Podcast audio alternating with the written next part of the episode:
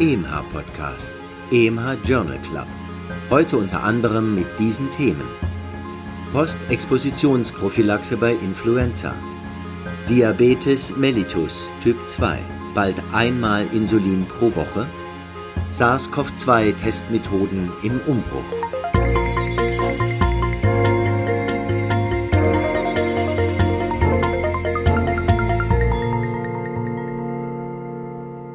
Hallo und herzlich willkommen zur ersten Folge des EMH Journal Club im neuen Jahr.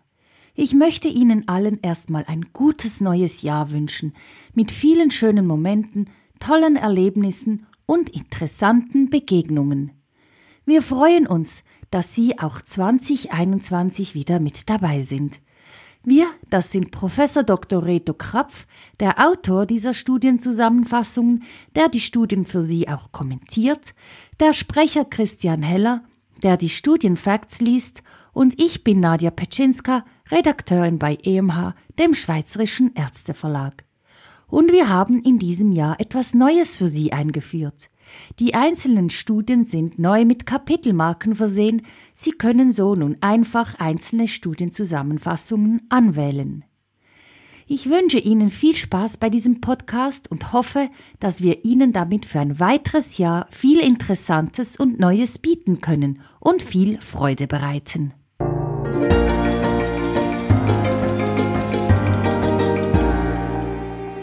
Praxisrelevant Postexpositionsprophylaxe bei Influenza. Das seit dem Frühjahr 2020 auch in der Schweiz zur Therapie der Influenza zugelassene Baloxavir führt zu einer Abkürzung der Symptomdauer. Nun hat die amerikanische Food and Drug Administration FDA das Medikament auch für eine Postexpositionsprophylaxe zugelassen. Ohne Baloxavir erkranken 13 Prozent, mit Baloxavir nur ein Prozent der Kontaktpersonen. Ein schöner Erfolg, die Number needed to treat liegt lediglich bei etwa 8.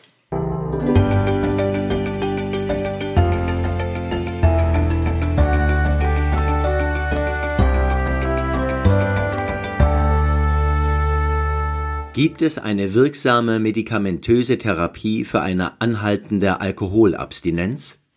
Schätzungsweise vier von fünf alkoholkranken Patientinnen und Patienten erhalten keine spezialisierte Betreuung im Hinblick auf die Erhaltung der Alkoholabstinenz. Wie können die Hausärztin oder der Hausarzt, die in solchen Situationen dann einspringen, in ihrer Aufgabe unterstützt werden, zum Beispiel durch eine konkomitierende medikamentöse Therapie? Eine Auswertung von 64 Studien konnte leider nur dem Acamprosat eine Wirksamkeit zuschreiben. Die Wahrscheinlichkeit, nach zwölf Monaten unter Acamprosat alkoholabstinent zu sein, war etwa doppelt so hoch wie unter Placebo. Insgesamt besteht für einen guten therapeutischen Effekt eine Wahrscheinlichkeit von 40 Prozent. Naltrexon und eine Kombination von Naltrexon und Acamprosat waren nicht signifikant wirksam. Es besteht also ein großer Bedarf für bessere adjuvante medikamentöse Therapien zur Abstinenzerhaltung. Eine verbesserungswürdige Aufgabe ist auch die psychosoziale Betreuung und hier können die Hausärztin und der Hausarzt, falls Zeit und adäquate Finanzierung gesichert sind, sehr viel erreichen, wenn sie natürlich sehr viel Geduld haben.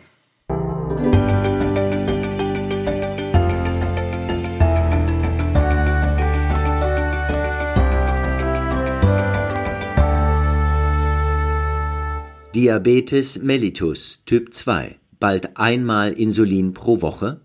Lebensstiländerungen und Metformin sind Basisinterventionen beim Typ 2 Diabetes mellitus, gefolgt von GLP-1-Rezeptoragonisten und den SGLT2-Hämmern. GLP-1-Rezeptoragonisten haben den Vorteil, dass sie lediglich einmal wöchentlich gegeben werden können, wie nun auch das in der vorliegenden Studie evaluierte Insulin Icodec.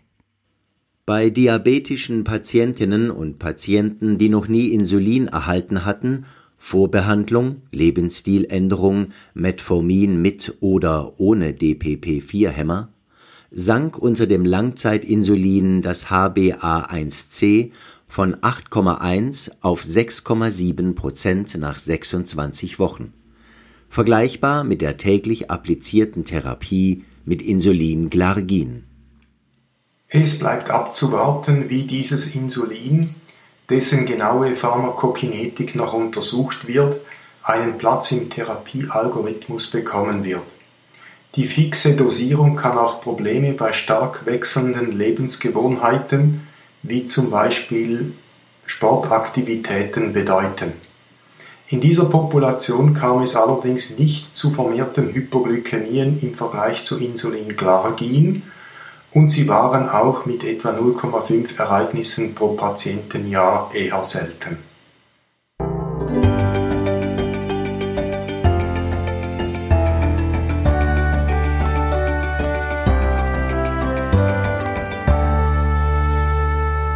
SARS-CoV-2-Testmethoden im Umbruch. Die sogenannte RT-PCR als sensitivste Methode gilt als Goldstandard für die Diagnose einer Covid-19-Erkrankung. SARS-CoV-2-RNA ist noch etwa 17 bis 19 Tage nach Symptombeginn nachweisbar, während die Mehrheit der Individuen nach sieben bis neun Tagen nicht mehr ansteckend oder wenig ansteckend geworden ist. Antigentests sind 100 bis 1000 Mal weniger sensitiv als die RT-PCR-Methode. Die Positivität der Antigentests korreliert mit der Viruskonzentration, weshalb diese Tests also vor allem ansteckende Individuen mit hoher Viruslast entdecken. Sie könnten sich damit für flächendeckende Analysen der zum gegebenen Zeitpunkt in einer Population vorhandenen ansteckenden Individuen eignen. Weil kostengünstiger und einfacher handzuhaben, könnte eine große Population schnell und möglicherweise repetitiv getestet werden. Eine entsprechende, gut geschriebene Perspective macht diesen Punkt geltend, wird aber leider etwas durch die Interessensbindung von zwei der drei Autoren bei Antigen-Tests offerierenden Firmen oder Firmenabteilungen getrübt.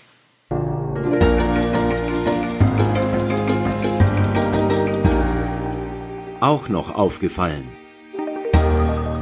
Für freien Leserzugang zahlen. Publikationen, die ohne Subskription frei zugänglich sind, sogenannt Open Access, werden viermal häufiger gelesen und zitiert. Bei Springer mit seiner großen Palette an Nature Journals können sich die Autoren nun den Open Access erkaufen. Bis zu 9500 Euro für eine Publikation im Flaggschiff der Gruppe, dem Nature selbst. Wahrscheinlich ist das ein guter Kompromiss. Auch der Verlag muss Geld verdienen und der Betrag ist im meist großen Forschungsbudget ein eher kleiner Faktor. Die Anreize für die Autoren sind eine schnellere Publikation und eine möglichst weite Leserverbreitung.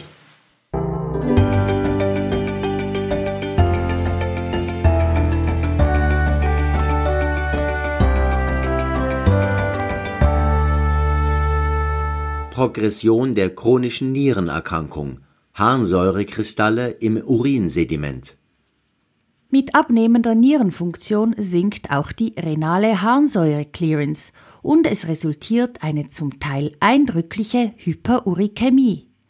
Als Sekundärfolgen werden das metabolische Syndrom, Hypertonie, kardiovaskuläre Erkrankungen sowie eine beschleunigte Progression der Niereninsuffizienz angenommen.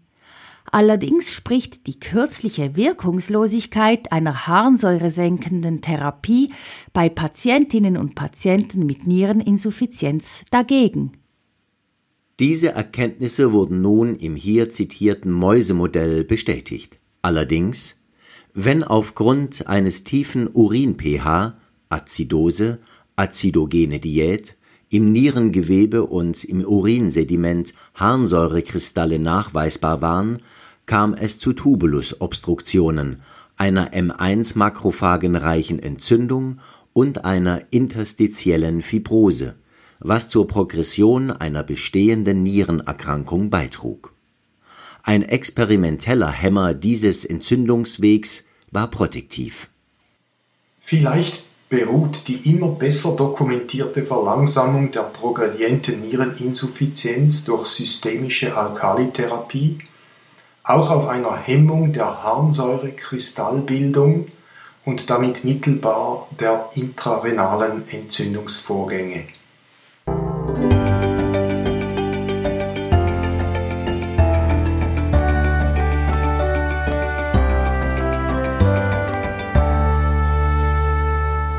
Hämochromatose und Leberzellkarzinom.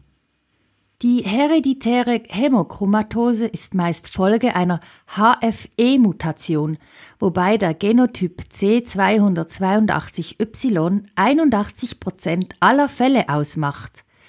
C282Y bedeutet, dass die 282. Aminosäure Tyrosin ist anstelle von Cystein. Männer, die für diese Mutation homozygot sind, haben ein zehnfach erhöhtes Risiko, innerhalb von median neun Jahren ein hepatozelluläres Karzinom zu entwickeln. (p kleiner 0,001). Ihre Sterblichkeit ist ebenfalls, wenn auch mit marginaler statistischer Signifikanz, erhöht. (p gleich 0,046 Warum Frauen mit dem gleichen Genotyp offensichtlich vor Mortalität und Entwicklung hepatozellulärer Karzinome geschützt sind, bleibt mysteriös. Offene Fragen sind: Welches sind die Kontrollintervalle für Männer mit dieser Mutation? Kann man dadurch die Diagnose früher stellen und hätte eine früher einsetzende Therapie einen besseren Effekt?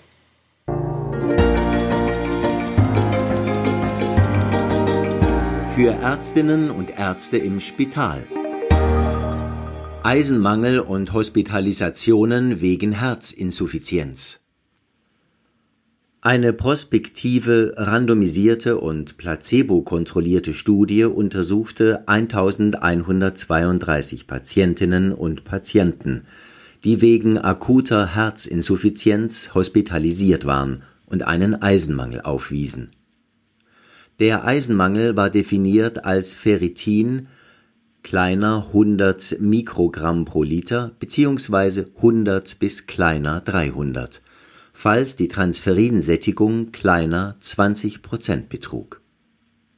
Nach Stabilisierung der Herzinsuffizienz Ejektionsfraktion kleiner 50 Prozent wurden sie vor ihrer Entlassung mit Eiseninfusionen Carboxymaltose oder Placebo eins zu eins behandelt.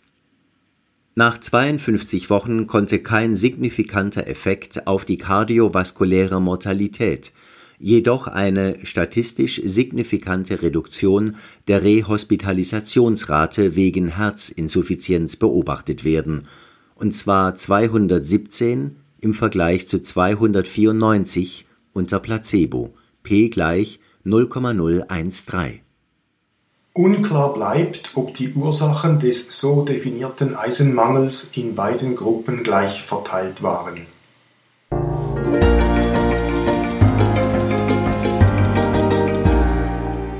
Das hat uns gefreut. Dolly Parton und Covid-Impfungen.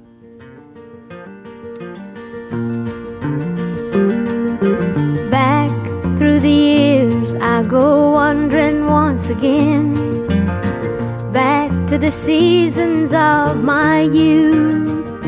I recall a box of rags that someone gave us and how my mama put the rags to use. Man würde es von ihrem Auftreten als typische Southern Belle mit fülligen Formen, viel Make-up, fast etwas furchterregenden Fingernägeln und einem leicht hinterwäldlerisch anmutenden Südstaatendialekt, dem sogenannten Southern Drawl, nicht unbedingt erwarten. Aber Dolly Parton ist die kreativste, produktivste und auch erfolgreichste Komponistin und Sängerin von Volksliedern, des sogenannten Country and Western Stils. Sie hat nun eine Million Dollar für eine Anti-SARS-CoV-2-Impfung gespendet und erhält dafür viel Lob vom Wissenschaftsjournal Science. Die Tatsache, dass die Spende an die in der mRNA-Vakzinologie erfolgreiche Firma Moderna Incorporated ging, könnte allerdings die Spende in eine lukrative Investition verwandeln.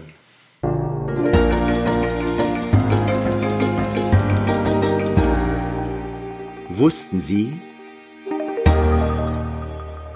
was ist p-Tau 217? Bei Morbus Alzheimer findet man in den Plaque eine Akkumulation von falsch gefalteten Beta-Amyloid-Molekülen und in den neurofibrillären Bündeln Ansammlungen von Tau-Eiweiß mit Phosphorylierung an verschiedenen Aminosäuren, unter anderem 181 und 217. Mittels des p-Tau 217, P steht für Phosphor, scheint man den Morbus Alzheimer von anderen neurodegenerativen Erkrankungen differentialdiagnostisch abgrenzen zu können. Sein nicht-invasiver Nachweis im Plasma zeigte bereits in der langen präklinischen Phase der Krankheit erhöhte Werte, Kohorte von 490 Patienten und namentlich schon bei kognitiv noch normalen Patientinnen und Patienten, deren Tau-PET zum Zeitpunkt der Bestimmung noch unauffällig ausgefallen, deren Beta-Amyloid-PET aber positiv gewesen war. Das Phosphotau 217 scheint also auf dem besten Wege der sensitivste und spezifischste Biomarker in der Demenzdiagnostik zu werden.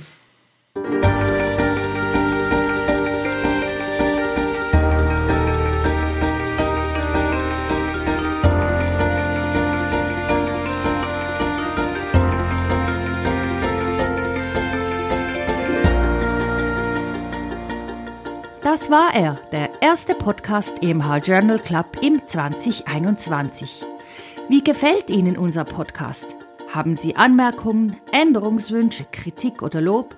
Dann schreiben Sie uns auf podcast.emh.ch. Es würde uns sehr freuen, von Ihnen zu hören. Wenn Ihnen dieser Podcast gefällt, empfehlen Sie ihn weiter und abonnieren Sie ihn. Das können Sie überall dort tun, wo es Podcasts gibt. Der nächste Podcast erscheint am 20. Januar. Bis dahin, machen Sie es gut.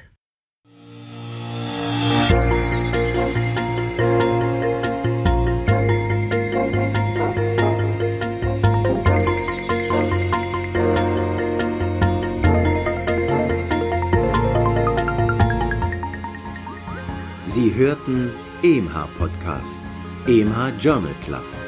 Konzept, Textbearbeitung und Moderation Dr. Nadja Petschinska. Autor der Originaltexte und Kommentare Professor Dr. Reto Krapf. Sprecher Christian Heller.